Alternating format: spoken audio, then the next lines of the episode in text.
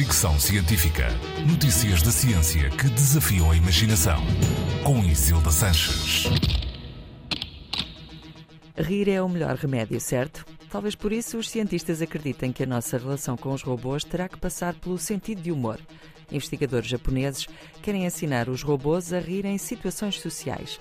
O estudo foi publicado no Frontiers in Robotics and AI com o título Pode um robô rir consigo?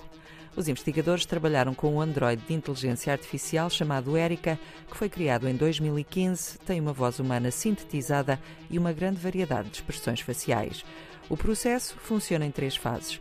O sistema detecta o riso das pessoas, depois decide se ri e finalmente faz com que Erika produza o tipo de riso adequado à circunstância.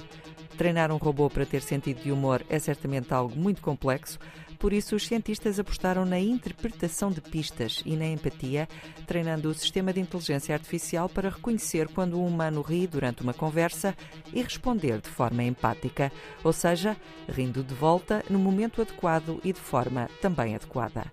Ainda falta muito para que os robôs consigam falar connosco de forma natural, mas os investigadores japoneses estão convencidos que este sistema de riso partilhado é necessário para que um robô ou sistema de inteligência artificial consiga ter interações naturais com os humanos. Fricção científica. Fricção científica.